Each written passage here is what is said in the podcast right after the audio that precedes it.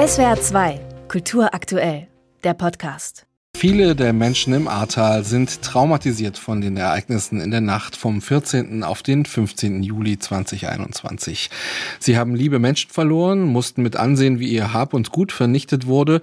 Das Geräusch von Regen macht ihnen Angst. Auch jetzt, zwei Jahre später, sind die Wunden noch nicht verheilt. Dazu kommen auch noch die Anstrengungen des Wiederaufbaus.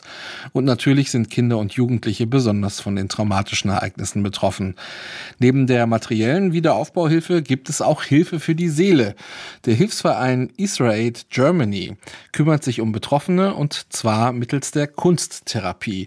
Das macht er zusammen mit der Zentralwohlfahrtsstelle der Juden in Deutschland, unterstützt von der Aktion Deutschland hilft. Mit dabei ist auch die Kunsttherapeutin Sophia Eckert. Frau Eckert, ich grüße Sie. Guten Tag. Frau Eckert, Sie wohnen in Trier und fahren immer zu Workshops ins Ahrtal. Heute Vormittag waren Sie in einer Grundschule in Dernau. Worum ging es denn diese Woche? Diese Woche haben wir mit den Kindern Schatzkisten gebastelt, beziehungsweise die durften selbst entscheiden, was war mir denn in den letzten, insbesondere vielleicht zwei Jahren, sehr wichtig und sollte in meine Schatzkiste und ist auch für die Zukunft wichtig. Das dürfen auch Dinge sein, die nicht gegenständlich sein, also vielleicht schöne Erinnerungen oder Mama und Papa. Mhm. Thematisieren Sie denn dabei jedes Mal auch bewusst das Flutereignis oder ich sag, frag mal so, ist den Kindern bewusst, dass sie zu Ihnen kommen, um diese Ereignisse zu verarbeiten? Ich meine, für die Grundschüler sind ja zwei Jahre auch eine sehr lange Zeit. Das ist richtig. Also den Kindern ist bewusst, dass wir im Zuge der Flutkatastrophe hier im, im Ahrtal tätig sind und dass wir deswegen auch in ihre Klasse kommen. Das ist denen klar, aber wir thematisieren nichts im Sinne von, wie war das in der Flut und was habt ihr da erlebt, sondern es geht mehr darum, dass Dinge verarbeitet werden, ohne dass man das genau benennt. Und das ist für Kinder eben auch ganz gut im künstlerischen Ausdruck möglich. In welcher Form kann die Kunst denn konkret helfen, schlimme Erlebnisse zu verarbeiten? Es kann zum Beispiel sein, dass Kinder etwas Erlebtes im Bild zum Ausdruck bringen. Zum Beispiel haben wir schon oft gesehen, dass es äh, viele, also die Wassermassen, dass die auf Bilder kommen.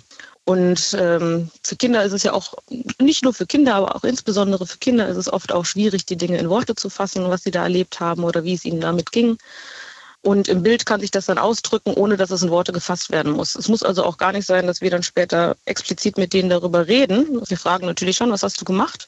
Und wenn die Kinder erzählen möchten, dann dürfen die auch erzählen. Aber es ist auch nicht so, dass wir die dazu ausfragen. Es soll nicht darum gehen, dass die äh, getriggert werden, sondern dass sie eigentlich auch fast eher unbewusst Dinge bearbeiten können, so dass die gar nicht erst zum traumatischen Erlebnis werden. Mhm, jetzt haben Sie ja schon mehrere Gruppen eine Zeit lang betreut und haben dadurch natürlich einen ganz anderen Einblick, als hätten Sie die Kinder nur einmal getroffen.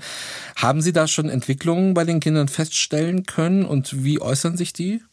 Ja, also man kann definitiv merken, dass wir die Kinder auch mit unseren Übungen ähm, stärken möchten, also resilienzfördernd sein möchten, gucken, was für Ressourcen bringen die mit, um die auch einfach für weitere Dinge zu stärken.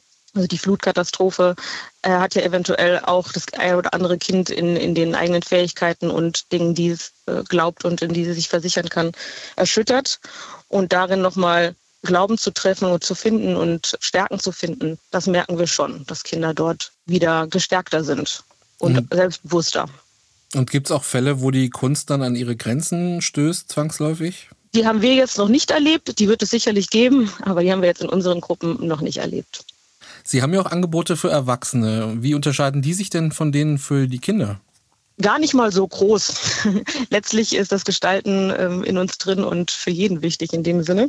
Ein kleiner Unterschied ist, dass wir für Kinder ein bisschen mehr anleiten, also ein bisschen mehr Ideen mitbringen, wie eine Übung aussehen könnte. Das zum Beispiel heute mit den Schatztruhen kommt dann von uns mit. Bei Erwachsenen ist es oft noch ein bisschen freier, dass sie noch mehr entscheiden können, was ist gerade wichtig, was beschäftigt sie.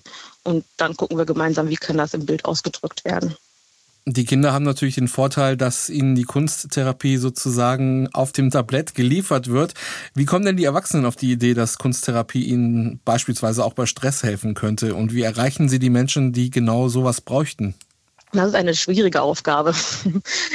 Also viele merken es darüber, dass sie merken, ich bin gestresst und gerade auch Wiederaufbau ist ein stressiges Thema und sich vielleicht dann an uns wenden, weil sie einen Aufruf von uns gesehen haben zum Thema Stressreduktion. Oder auch das gemeinsame Gestalten alleine hat den einen oder anderen in den betroffenen Gebieten schon angesprochen.